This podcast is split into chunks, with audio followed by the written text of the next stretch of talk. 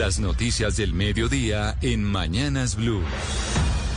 A las 12 del día, en punto 3 de junio, jueves, los informamos de lo que está pasando en este momento en Colombia. La alcaldesa Claudia López, Eduardo Hernández, pues se pronunció sobre las próximas movilizaciones que se llevarán a cabo en el país. Muy buenas tardes, Camila. Sí, muchas noticias otra vez relacionadas con el paro. Ya vamos a ir al lugar de las negociaciones nuevamente entre el gobierno y el comité del paro, intentando llegar a acuerdos, pero efectivamente la alcaldesa Claudia López pues ha expresado su preocupación, sobre todo por esa convocatoria para el próximo miércoles, la que han denominado la gran toma de Bogotá, porque considera que eso va a ser, sin lugar a dudas, un riesgo de contagio. José David Rodríguez.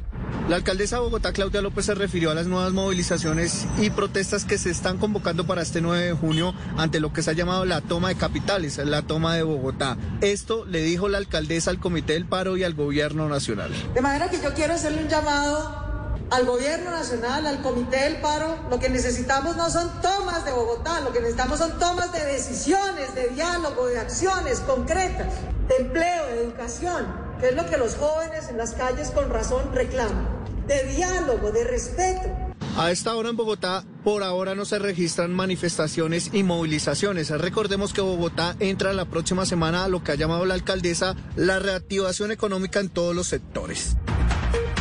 12 del día, un minuto. Tenemos un dato curioso sobre el, eh, señor Archila, el que está de jefe de negociaciones desde el Gobierno Nacional con el Comité del Paro, Eduardo. Sí, pues es que el hombre, como hoy juega Colombia, partido 9 de la noche. Contra Perú. Contra Perú en Lima. El, eh, el, doctor Archila, que recuerde usted es el vocero del gobierno nacional en las negociaciones con el Comité del Paro, llegó hoy vestido de Colombia, con la camiseta de la selección. Pero no le ha servido mucho la camiseta de la selección. Esperemos que no sea un mal augurio, porque en la mesa de negociación no hay mucha esperanza en torno al avance de las mismas, porque los líderes del Comité del Paro dicen que el gobierno en realidad no quiere negociar. María Camila Castro.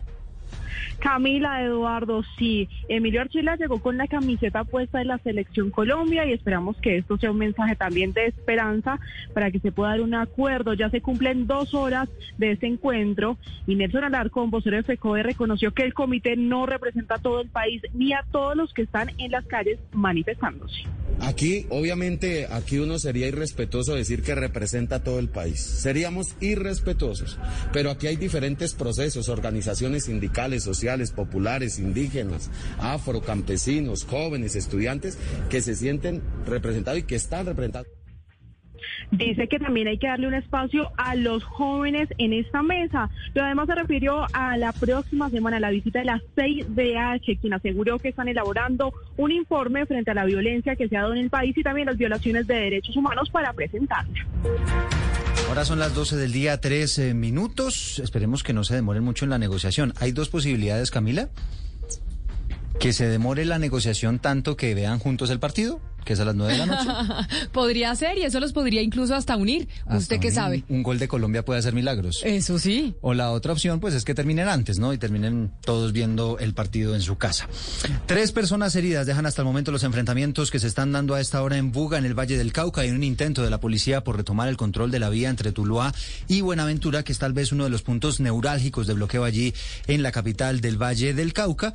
Se ve como algunos manifestantes, algunos encapuchados, les lanzan objetos a los policías, inclusive desde las terrazas de los edificios. Fabrit Cruz. Horas intensas se han vivido en la mañana en el municipio de Buga por cuenta de los choques entre la fuerza pública y manifestantes en esta ciudad del centro del Valle del Cauca. Esta mañana el SMAT ingresó a la zona de Uninorte. Este es un punto de bloqueo de manifestantes. Trató de recuperar la vía y se generaron estos enfrentamientos que hasta el momento dejan tres personas heridas, dos de ellos dos menores de edad y el tercero un uniformado de la policía que fue atacado a piedra. Emilio Bejarano, secretario de Gobierno Municipal. Dos menores afectados, uno de ocho meses con gases de intoxicación, pero pues ya está recuperando. Y un menor también de 12 años, también por gas. Y lesionado un policía con un golpe contundente, pues le fracturaron la nariz con una piedra, eso en, en el que estaban en Uninorte. Hay que señalar que durante toda la tarde de ayer y la noche, incluso en el sector del puente del Sena, otro punto de confrontación en el municipio de Buga también hubo problemas de orden público. Los habitantes de los barrios Aures y Prados del Sur se quejaron por el efecto de los gases lacrimógenos que invadió estas zonas residenciales. Gracias, Fabrit. Y ahora vámonos para Neiva, porque manifestantes volvieron a bloquear la vía que de Neiva conduce al centro del país, justo el día en el que el presidente Iván Duque viajó a esa región de Colombia. Liz Silvia Tuduaga. En el Huila, por cuenta de los bloqueos, las más graves afectaciones económicas se presentan en los municipios del sur del departamento, donde hay escasez de combustible y alimentos. Pero a esto se suma que muchos cultivadores no han podido sacar sus productos a otras regiones del país. Albeiro Cerón, presidente de la Asociación de Paneleros del Sur del Huila. La afectación es el tema del combustible. Entonces se nos subieron los costos de producción y es raíz del paro. Oliver López, como consecuencia de estos bloqueos viales, ha perdido más de 5 toneladas de mora, por lo que hizo un llamado al presidente Iván Duque para que se logre poner fin a los bloqueos. Que se ponga la mano en el corazón y pues que de todas maneras que arregle con la gente, que no pueda llevar el, producto a, a los pueblos, a las ciudades. Durante su visita a Neiva, el presidente presidente de la República se reunirá con los gobernadores de Caquetá, Huila y Putumayo y los alcaldes de Florencia, Mocoa y Neiva. Silvia, gracias. Son las 12 del día y 6 minutos y nos vamos para Pereira. Lamentablemente allí también hubo disturbios, una situación compleja en materia de orden público y atacaron a integrantes de la fuerza pública con armas traumáticas y explosivos caseros durante estos enfrentamientos. Vladimir Ospina está en la capital de Risaralda. Dos policías lesionados con armas traumáticas y uno más golpeado por un grupo de encapuchados. Es el saldo de los enfrentamientos entre los uniformados y un grupo de personas que hasta la madrugada de este jueves bloqueó la avenida La Independencia en el suroccidente de Pereira. El general Alejandro Barrera, director de Carabineros, confirmó que ninguna de las víctimas presenta heridas de gravedad. La policía está para prevenir, la policía está para acompañar para garantizar el derecho a la manifestación, no para que nos estén golpeando los policías. El llamado es a la comunidad, a la tolerancia, a la cordura, para que eviten este tipo de situaciones. Durante los bloqueos del barrio Cuba, los manifestantes también lanzaron explosivos de fabricación casera contra los miembros del SMAT. 12 del día, 7 minutos. Eduardo, recordemos qué pasó con los policías que le dispararon a este joven en Ibagué, Santiago Murillo, y que falleció después de esos impactos de bala. Es una de las noticias del día, Camila. Un juez penal militar revocó la medida de aseguramiento que pesaba contra el mayor de la policía, Jorge Mario Molano, y el teniente Andrés Parra, los dos investigados por esa muerte de Santiago Andrés Murillo durante las movilizaciones del primero de mayo. Mm, aparentemente falleció como consecuencia de disparos de la policía. El hecho ocurrió en Ibagué, en el Tolima. Hay que decir que en cualquier caso ellos así queden en libertad, van a seguir estando investigados, pero sin duda es un hecho que genera enorme polémica por todo lo que ha venido ocurriendo en el país. Importante noticia en medio del paro nacional. Ahora vamos a hablar de las vacunas, porque algunas EPS van a habilitar puntos de vacunación sin cita para descongestionar los centros comerciales y los grandes puntos de vacunación en algunas ciudades del país. ¿Cómo va a ser Juan David Ríos? Camila, pues específicamente esto es para justamente evitar que las filas en los 13 centros comerciales que hay en Bogotá, por ejemplo, pues no estén tan llenas de personas y así evitar las aglomeraciones. Le cuento, por ejemplo, que la EPS Compensar habilitó también sus puntos de vacunación en toda la ciudad para vacunar así sin cita a las personas mayores de 50 años. Otras EPS, como es el caso de Salud Total, pues se unió a la vacunación en este caso que tiene la alcaldía de Bogotá en los 13 centros comerciales. Sanitas en su caso, está todavía con el agendamiento para estas personas y así evitar aglomeraciones. Pero el pedido que hacen todas estas EPS a nivel nacional y también en la ciudad es que se respete y que se tenga paciencia también por el agendamiento, debido a que esta tercera etapa pues agrupa a una mayor cantidad de población. Son 9.5 millones de personas quienes estarían vacunándose en esta etapa 3, por lo que se les pide comprensión y paciencia para poder vacunar así a todas las personas.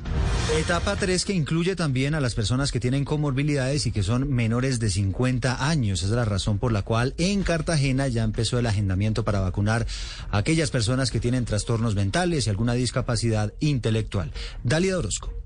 Los familiares o cuidadores de las personas con discapacidad intelectual y otros trastornos mentales de la ciudad de Cartagena ya pueden empezar a agendar la cita de vacunación contra el COVID-19 para esta población. Ana Margarita Sánchez, coordinadora del Plan Nacional de Vacunación en Cartagena, explicó que al igual que en las otras fases de vacunación, el único requisito es que aparezcan priorizados en el portal Mi Vacuna. Precisó además que en este caso el agendamiento previo es indispensable, pues se debe garantizar un ambiente seguro y controlado. Invitar a la comunidad a que no se desesperen, que este, este cargue está haciendo de manera progresiva por parte de la GPS de acuerdo a todas las indicaciones que el Ministerio Nacional les ha eh, dado y que una vez salgan priorizados en mi vacuna se le garantizará la aplicación de su biológico. En Cartagena han sido aplicadas más de 218 mil dosis de vacunas. La ocupación de camas UCI es del 92% y del 100% para pacientes COVID-19.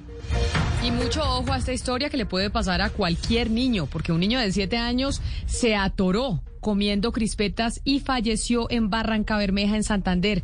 La familia está denunciando que hubo negligencia en la atención por parte de los médicos. Julián Mejía.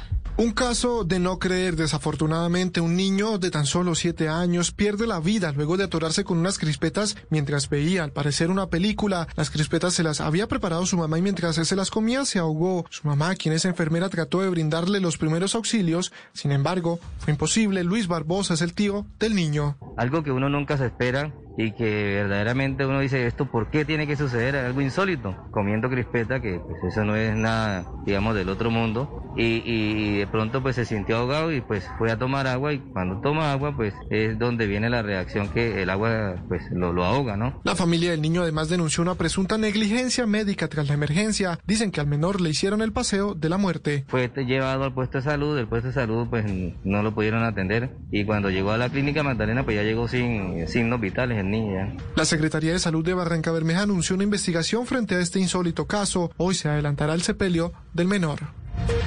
Ahora son las 12 del día, 11 minutos. Camila, ¿usted se acuerda que la alcaldesa Claudia López terminó pidiendo perdón por haber señalado a los venezolanos de ser los responsables del aumento de la delincuencia en Bogotá? Sí, señor. Pues mire que este estudio le interesa. Un eh, estudio que está apareciendo de la Agencia de los Estados Unidos para el Desarrollo o de USAID dice que la llegada de los migrantes venezolanos no ha afectado significativamente esas dinámicas delictivas, particularmente en Bogotá. Mateo Piñeros. El estudio concluyó que, contrario al imaginario prevalente, la llegada de migrantes venezolanos en los últimos cinco años no ha afectado significativamente las dinámicas delictivas en Bogotá, en especial en las cinco localidades estudiadas que fueron Ciudad Bolívar, Rafael Uribe, Kennedy, Mártires y Santa Fe. Sin embargo, sí se evidenció que estructuras criminales en la capital aprovechan la condición de vulnerabilidad de muchos migrantes para introducirlos en actividades delictivas. Jerónimo Castillo es el director de Seguridad y Política Criminal de la Fundación Ideas para la Paz. Que no hay realmente una evidencia específica, nosotros no encontramos una evidencia particular sobre la presencia de grupos criminales venezolanos en la, en la ciudad. Nosotros lo que encontramos de alguna manera es que hay algunos factores de riesgo, pero que son factores de riesgos que están asociados con vulnerabilidades generales de la población. Este estudio también aclara que el grupo de migrantes que sí delinquen en la ciudad estaría incurriendo principalmente en el delito de hurto a personas. 12 del día, 13 minutos y una noticia importante para los porcicultores, porque aquí en Colombia van a poder ampliar su capacidad de exportación de carne de cerdo después de que otra zona del país recibiera la certificación internacional como libre de peste porcina. Este es uno de los campos económicos que más está creciendo en Colombia, pero también en el mundo. Xiomara Rojas. La Organización Mundial de Sanidad Animal certificó la zona centro-oriente de Colombia como libre de peste porcina clásica. Esto significa que la producción porcina en el país es 95% libre de esta enfermedad, un paso más para la internacionalización de la carne de cerdo. Jeffrey Fajardo, presidente ejecutivo de Por Colombia el camino eh, se hace ahora mucho más amplio, teniendo en cuenta que la ampliación de esta zona nueva, pues implica que haya la intención por parte de otras plantas de beneficio que antes al no estar en una zona libre, pues no podían certificarse, y eso nos va a dejar también con un, otra parte de lo que se requiere para el fortalecimiento de esa estrategia de exportación. La zona certificada por la Organización Mundial de Sanidad Animal está comprendida por los departamentos de Boyacá, Caquetá, Cauca, Cundinamarca, Huila, Meta, Santander, Tolima y sur del Casanare. Y súmele Camila que está anunciando el presidente Iván Duque que llegó a Corea del Sur el primer cargamento de una tonelada y media, 1.6 de aguacate Hass. Un gran paso que se suma a las 24 toneladas de ese producto que en 2020 llegaron a la China. La noticia internacional.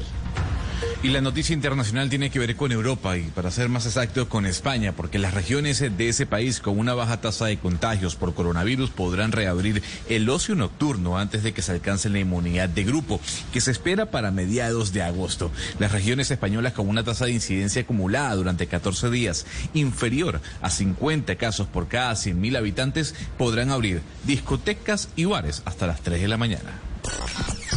La noticia deportiva.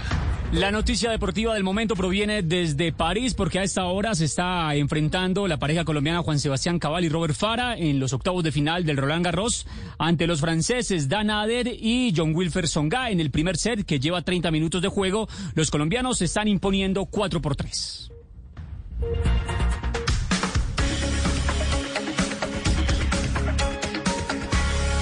Hey guys, it is Ryan. I'm not sure if you know this about me, but I'm a bit of a fun fanatic when I can. I like to work, but I like fun too. It's a thing. And now the truth is out there. I can tell you about my favorite place to have fun. Chumba Casino. They have hundreds of social casino style games to choose from with new games released each week. You can play for free anytime, anywhere and each day brings a new chance to collect daily bonuses. So join me in the fun. Sign up now at ChumbaCasino.com. No purchase necessary. BGW. Void were prohibited by law. See terms and conditions. 18 plus.